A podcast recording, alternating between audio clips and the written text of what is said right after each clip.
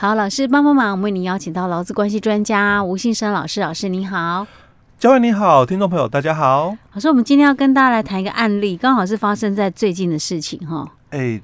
应该是讲说最近判决哦，对，最近判决出炉，这个新闻我也有去注意哦，嗯，因为我想说我们之前不是也才讲过嘛，就是远远距离的上班，啊、不是远距上班呐、啊，那个叫调职的问题哈。OK，那这个案例刚好是很特别，是老实说这个案例真的是太经典了，嗯，一定要把它拿出来讲。对，哦、这个案例里面这个劳工，嗯，做了很多功课，哎、欸，对。这个是给我们的老公朋友参考一下。嗯嗯，当你遇到一些对你不公平、不平等的对待的时候，你自己要自救啊，懂得保护自己啦。嗯、对对，OK，好，这是什么案例呢？好，那其实在这个媒体啦，哦，可能或多或少有些听众朋友已经有看过或听过这么一个讯息了哦，就是这个卖场的一个员工，嗯，哦，在南部，那突然哦，他在这家公司哦，哦。已经任职超过二十年以上，嗯哦，那待遇啦哦、嗯、也算蛮好的，很好哎、欸，一个月超过七万块，哎、欸，对，嗯、那应该也是一个就是说高级主管、啊，高级主管的哦。嗯、那你要知道哦，嗯、他在一家公司哦任职超过二十年，所以代表他有就职年资，是。因为我们劳。退哦，新制的实施哦是九十四年的这个七月，嗯，所以到目前来讲哦，才刚好就是过了这个十五年而已。是，那他有可能他有保留旧制年资，或者是他从一开始哦，他就选旧制，哎，他就是选旧制了，所以他就有可能哦，一不是有可能，他是一定有有旧制年资，只是说多。短或长哎、啊欸，对，不晓得有没有结清。如果他选择了就是保留旧制嘛，嗯、那有没有结清不知道哦。是。但如果他选择了就是旧制，嗯，那他一定还没有处理这个问题，嗯、因为还没有符合退休嘛，哦。是。所以这个就很多的呃相同情况的这个朋友、嗯、哦，会蛮多哦，嗯、包括我自己啦，嗯、哦，我自己亲属哦，亲戚哦，呃，也曾经遇过。类似的一个问题，就大概差不多年资在差不多二十二年、二十三年的时候，就突然发现工作就是职场不太友善了，这样子。因为他也是高阶主管 啊，那公司的这个调职，我我亲戚了哦，公司的调职理由哦，因为毕竟也是。上市贵公司哦，嗯、那公司的调子里，我就哎，我们南部啊有一个新的那个点啊，嗯、那需要财会人员、嗯、哦，我可以新的，你又是公司的这个这个财务经理，嗯，啊，所以就把他调到那个高雄去了，那从台北啊，嗯，调到高雄。是。哦，那跟我们的案例有刚好是反过来，他、嗯、是从高雄调到台北是。哦，但是一样哦，都有自产在当地，哦，那我们。当时的一个时空背景跟现在又不太一样哦。现在一日生活圈有高铁，当时可能没有啊。哎，对。不过说实在，就算有高铁，你也不可能每天这边搭高铁。每天回来。对啊，那高铁票价那么贵，江西人啊，比那个飞机票还贵。而且哦，当时只有电话可以联系嘛。哦，也没有像现在网络这么发达。哎，对，你还可以视讯，还可以看得到，以前只能听声音。长途电话费也蛮贵的。OK，好了，那这个案例就是公司要把他调到从高雄调到台北哈。对，那当然他不乐意啦，哈，对不对？可能他也有一些家庭因素了哈。嗯，那再来，他毕竟在南部已经做这么久了，那个环境也熟悉。嗯，那重点是他为什么要把他调职？那公司可能也要讲出一个让人觉得很幸福的理由。哎，对，你说要一个。主管上去，问题是你没有其他人了吗？对不对？非得要从南部调一个上去不可吗？嗯嗯、哦，对，这个都是问题。所以公司他其实他有，嗯、就是当然有诉讼嘛，哦，所以他有答辩。哦，他想说公司根本没有事先跟他商议，耶，就突然就是调职命令就叫他调职，哎，通常调职大概都是这样，因为内部嘛。嗯、那我们其实，在修法之前，我讲修法之前，就当然是讲一百零五年的劳基法的这个第十条之一的部分哦。那在这个修法以前哦，我们只有解释令哦。七十四年内政部的一个调动五原则的一个解释令哦。那这个解释令它的权限是比较让雇主有管理权限，调职的管理权限。那我们在一百零五年。劳基法的这个修法之后，就第十条之一的修正之后，哦，修订之后，嗯、那他提出来的是老板的权限，没那么大了，嗯、哦，他约束了一些的一个规定哦。好，那我们回来看，就是说在新闻里面呢，哦，我们这个公司的一个解释上，他是谈到了哦，那因为公司啦，哦，因为他也是这个全球的一个性质的一个公司啦，哦，那他说公司哦政策有调整。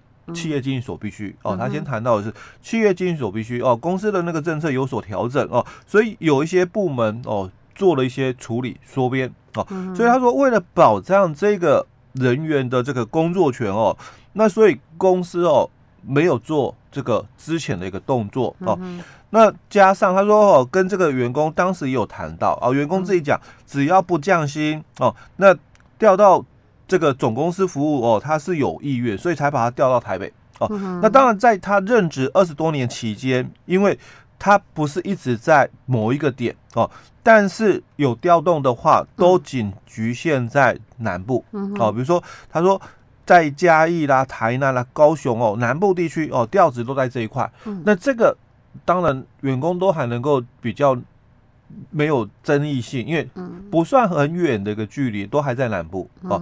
但是你现在把我从哦高雄调到了台北嘛，那所以当然他就会有意见哦。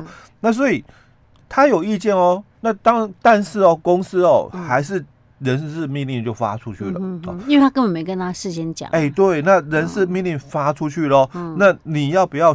接受到新单位报道，嗯、还是很多。我看到很多的这个劳工朋友的一个做法就，就、嗯、那我不去，嗯嗯，好，那我不去，好，好啊，那你不去哦，嗯、啊，那你有没有做出必要的行为？嗯哼，哦、啊，就说你你的这个保护自己，嗯。哦、啊，那人家他是因为我收到了这个通知，嗯、所以他先向当地的哦劳动局、嗯、高雄市哦劳、啊、动局申请劳资争议调解，嗯。哦、啊，那经过我们调解。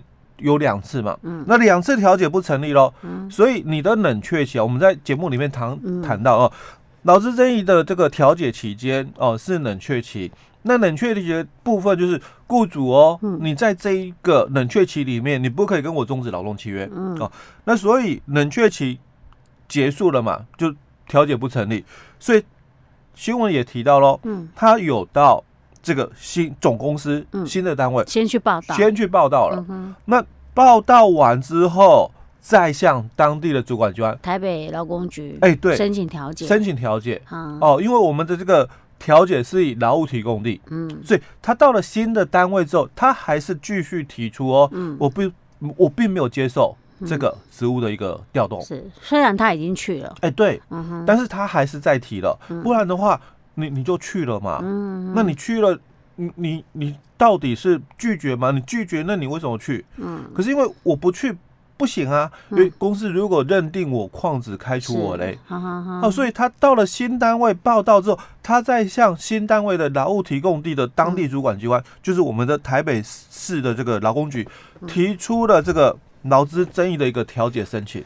所以，所以老师，像他这种状况，假设哈，他当初一开始在高雄，他如果不愿不愿意去的时候，他当初提调解，他可以做一些动作的时候，他可以不去呀、啊，他是直接我之前公司也可以，对不对？欸、但这个是下下策哦。对对对，那他是采取的说我去，对，继续调解这样子、嗯。因为如果你主张了，像我们刚刚佳慧提出来的哦，嗯、好，那你变成是之前，嗯，你之前雇主，嗯，那你要知道为什么我刚刚讲下下策，嗯。假如是公司，就是双方扯破脸呐。公司支遣员工的话，你要知道，公司支遣员工，那公司哦，除了要付资遣费以外，嗯那他有没有提早预告这个资遣的一个通知啊？那如果没有，那公司还要再付一笔，就是这个预告工资的一个费用啊。但是如果今天哦，是劳工来主张这个十四条的一个部分的话哦，那。大多数的哦，嗯，认定上啊，嗯，那就是只有资遣费。可预告公司我们之前有讨论过啊，欸、其实你如果还是可以争取啊，对不对？但我刚刚讲大多数哦，嗯、哦的劳工朋友他是不知道的，哦，嗯，那可能有听过我们节目的这个听众朋友，嗯、哦，他们可能就清楚，呃，除了这个这个反面的解释，哦，是十四条的这个反面解释，我除了这个。可以跟雇主要求给付这个资遣费以外，嗯、我还可以类推适用哦。嗯、那十七条的部分，那请求给付预告工资哦。那、嗯、是大多数的人哦是不了解这一段的哦，所以就会变成说，那我只能拿到的是一个资遣费哦，但是这个劳工朋友哦，他并没有这样走哦，他是选择了说，那我再过几年我就退休了。看能不能撑到那个时候。哎，对啊，撑到那时候我就有退休金了。哎，对，对不对？哈，那我为什么要被打折？嗯哼，所以他其实也可能当下也有所谓长期抗战的一个准备了哈。哦，因为，嗯，为什么我刚刚讲打折？就是我们如果假设了哈，我们这个案例里面的这个朋友哦，他是守旧制的，嗯，那其实哦，他的这个退休金年资哦，哦，就退休金哦，他是。前面服务十五年的部分哦，嗯、一年是两个基数、嗯、哦，那后面哦哦、嗯、一年才是一个基数。嗯，可是如果我是之前费的话，就刚好反过来。哎、欸，就不是 就直接打折啊，因为我们是满一年哦，嗯、就只有给一个月，个哦，所以就直接减半了、嗯、哦，所以他当然。